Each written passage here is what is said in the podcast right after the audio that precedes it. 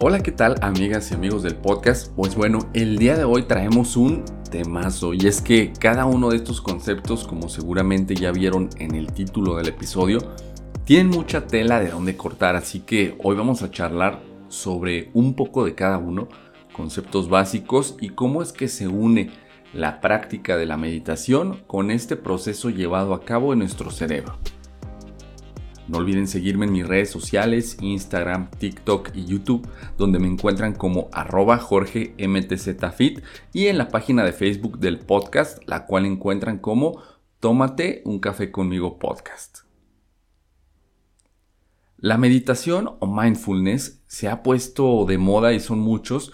los que la consideran una cosa algo totalmente alejado de la ciencia, pero cada vez se alzan más voces en el área de las neurociencias reclamando la importancia de practicar esta técnica para aumentar nuestra plasticidad cerebral.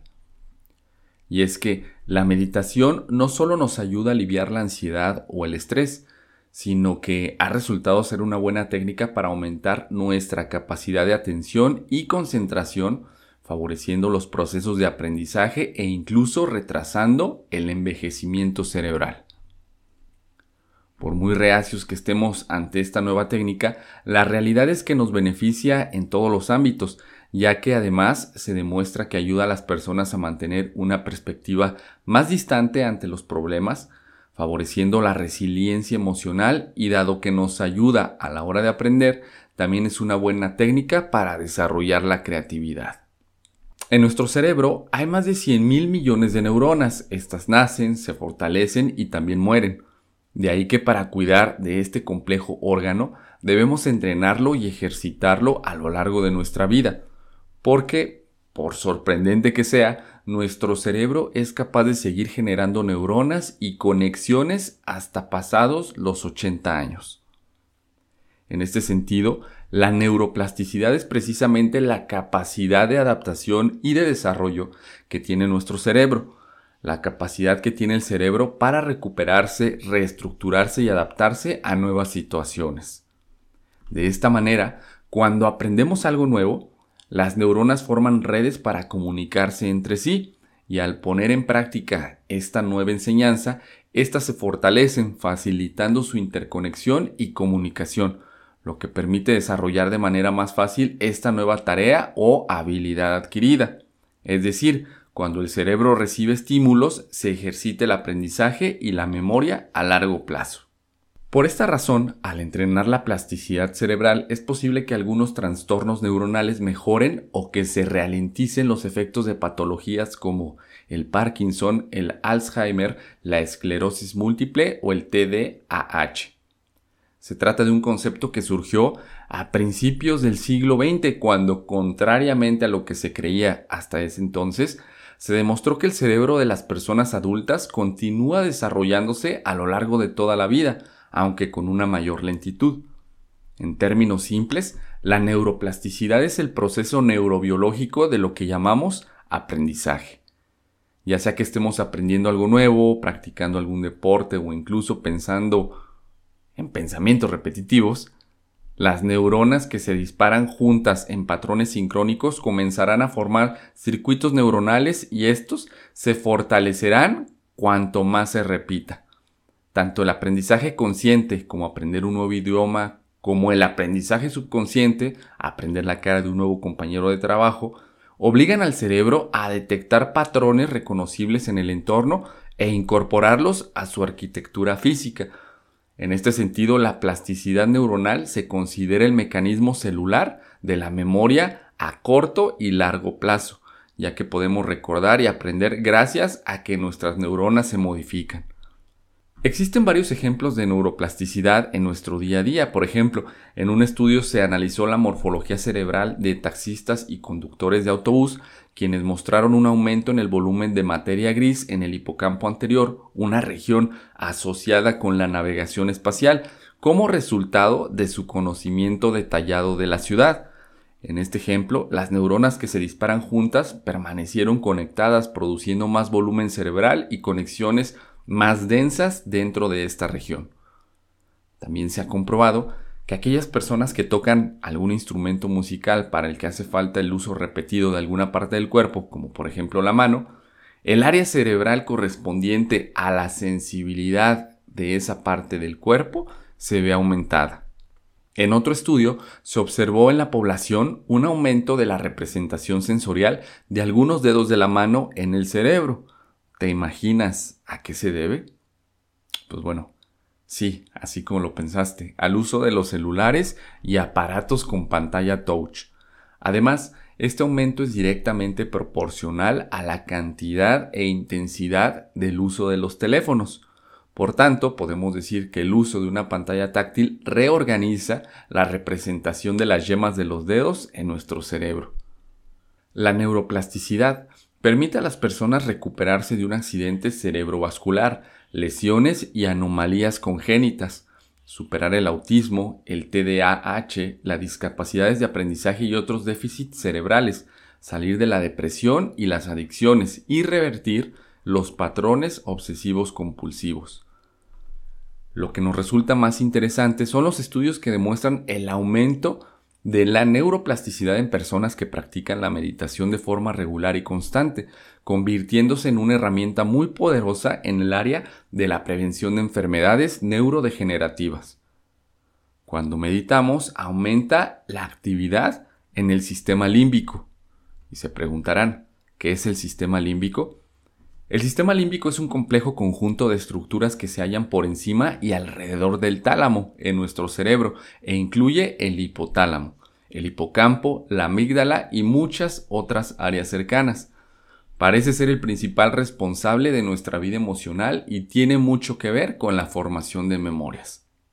Entonces, la meditación y la actividad que genera en este sistema nos ayuda a producir más endorfinas, hormonas de la felicidad, por lo que también pueden ser consideradas un analgésico natural que nos ayuda a reducir la sensación de dolor. Estoy casi seguro que ustedes que me están escuchando ya tienen una noción de lo que es la meditación, ya sea que la hayan practicado o estén al tanto de este tema.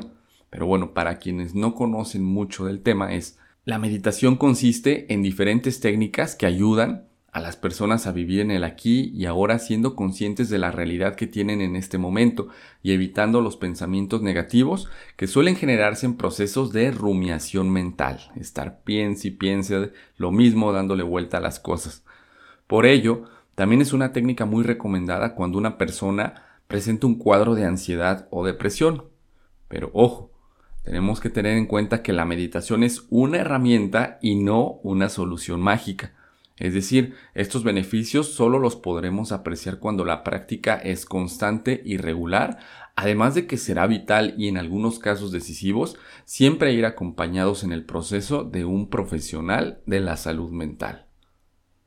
Sin duda alguna, la meditación es una práctica, una herramienta que nos ayuda a preservar y mejorar nuestra salud mental, la mente actúa reaccionando continuamente ante los estímulos externos sin permitirnos, en muchas ocasiones, ser conscientes del origen de nuestra reacción, estableciéndose una lucha entre la mente racional, pensante, y la mente emocional o inconsciente, que sin el entrenamiento adecuado suele derivar en la mente emocional como triunfante, creándose una respuesta desproporcionada a la situación que estemos viviendo. La práctica de la meditación repercute en la activación del lóbulo prefrontal izquierdo, responsable de atenuar la respuesta emocional y con ello mantener una actitud mental equilibrada, que nos permite adaptarnos de forma más satisfactoria a las situaciones de la vida diaria. Asimismo, la meditación disminuye los estados de ánimo negativos, mejora los positivos y reduce los pensamientos y comportamientos rumiadores y de distracción. Hipócrates escribió los hombres deberían saber que del cerebro y solo del cerebro surgen nuestros placeres, alegrías, risas y bromas, así como nuestras tristezas, dolores y lágrimas. Es lo mismo que nos vuelve locos o delirantes, nos inspira temor y miedo, ya sea de noche o de día, nos trae insomnio, errores inoportunos, ansiedades sin sentido, distracciones y actos que son contrarios a la costumbre. El término estrés fue definido por primera vez por Hans Selyen en 1956 como la respuesta no específica del cuerpo a cualquier exigencia de cambio. El autor identificó que los individuos podían presentar respuestas orgánicas específicas ante estímulos negativos y concluyó que varias enfermedades podrían suscitarse luego de la repetición de estos estímulos en el tiempo. Asimismo, diferenció el concepto de estrés, que es la respuesta orgánica del estresor, a el otro concepto que es el estresor, que es el agente o factor desencadenante de la respuesta del estrés. En cuanto a definiciones posteriores del término, el Instituto Americano del Estrés expresa, los diccionarios lo definían como una tensión o exigencia física, mental o emocional o una condición o sensación que se experimenta cuando un individuo percibe que las exigencias exceden a los recursos personales o sociales que es capaz de movilizar. Por lo tanto, se ubicó al estrés desde una perspectiva negativa y se ignoraron sus efectos positivos. Sin embargo, el estrés puede ser positivo cuando motiva a las personas a lograr más. Entonces, la buena noticia es que el ser humano tiene la capacidad de modificar patrones de conducta, aprender e incluso revertir traumas o fobias mediante mecanismos específicos que ayuden al cerebro a reprogramarse. El interés de la ciencia occidental por el modelo contemplativo de los procesos mentales, en este caso la meditación, se inicia, según explica la doctora Perla Kaliman, durante la Guerra Fría, en base a un intento de promocionar la paz y la prosperidad social por parte de yogis e instructores de la meditación provenientes de Asia. Muchos jóvenes americanos y europeos se vieron atraídos por las enseñanzas de estos maestros con una tradición de más de 2500 años de antigüedad, cuya metodología estaba basada en principios como la búsqueda de la paz interior, la compasión y la sabiduría. El eco de tales enseñanzas de origen budista fue tal que se propagó por distintas áreas de conocimiento como las artísticas, intelectuales y científicas, fue en ese momento cuando, tras 40 años de diversos encuentros entre la ciencia y dichas tradiciones milenarias, nace el Mind and Life Institute en 1987. Dicha institución fue fundada por un grupo de expertos en filosofía, ciencia y contemplación que junto con el Dalai Lama trataban de profundizar en los aspectos que conciernen a la mente, la realidad y el bienestar mundial. Según los expertos en el tema, la meditación es una vía para la mejora de algunas estrategias de regulación emocional, como la reevaluación, la cual consiste en la reinterpretación de un evento emocionalmente intenso modificando su significado con el objetivo de disminuir su impacto. Explican que la forma en que la meditación facilita su ejecución es que en lugar de utilizar estrategias de evitación o supresión, la meditación promueve la habilitación de un espacio mayor para la reflexión consciente, lo cual se relaciona con una menor reactividad automatizada. El cambio de perspectiva que permite la reinterpretación de los eventos y una visión más ajustada a la experiencia consciente es la capacidad metaconsciente, la cual también mejora con la práctica meditativa y es imprescindible en este proceso. Por lo tanto, tal y como nos sugieren los autores a medida que practicamos más la meditación, la mejora de la regulación emocional es visible en tanto que aceptamos mejor nuestras propias emociones, tenemos mayor conciencia sobre ellas y aprendamos a diferenciarlas. Como conclusión, varios investigadores sugieren que la práctica frecuente de la meditación propicia una mayor conciencia y aceptación de la experiencia emocional en lugar de suprimir las emociones, la regulación emocional es un aspecto imprescindible para los cambios dirigidos hacia conductas saludables. Tal y como explican los autores Goleman y Davidson, la profundidad de la experiencia meditativa depende de cuánto nos acerquemos a la tradición antigua del budismo en todos sus aspectos, tanto en la filosofía como en la forma de vida. Aún así, su adaptación en la cultura occidental y su unión con la ciencia ha demostrado que la práctica ofrece mucho más que una simple doctrina ideológica. La práctica de la meditación, por sí misma, tiene efectos positivos observables tanto a corto como a largo plazo. Por ejemplo, A corto plazo se observa que el cambio de ondas beta a alfa al inicio de la meditación ya muestran efectos en la disminución de la ansiedad, el aumento de emociones positivas o la mejora de las sensaciones táctil, térmica, de presión y de dolor. Por otro lado, los efectos de la práctica a largo plazo muestran un aumento en la activación, el rendimiento y el mejor desarrollo consciente de facultades como la autorregulación atencional, emocional y conductual, la conciencia, la metaconciencia, la metacognición, aprendizaje y la memoria. En conjunto, quienes practicamos la meditación alcanzamos un mayor control y manejo de las estrategias cognitivas, emocionales y conscientes. Uno de los aspectos más interesantes en cuanto a sus efectos a largo plazo es el grado de estabilidad que mantienen los beneficios de la práctica. Esto es visible en los estudios sobre atención sostenida y selectiva o en los diversos estudios sobre los meditadores expertos, por ejemplo, en la actividad oscilatoria o su capacidad de iniciar o detener el estado meditativo en menos tiempo y esfuerzo. Cabe mencionar que la información presentada a lo largo de este episodio es solo una pequeña muestra de una gran cantidad de investigaciones existentes con respecto a la meditación.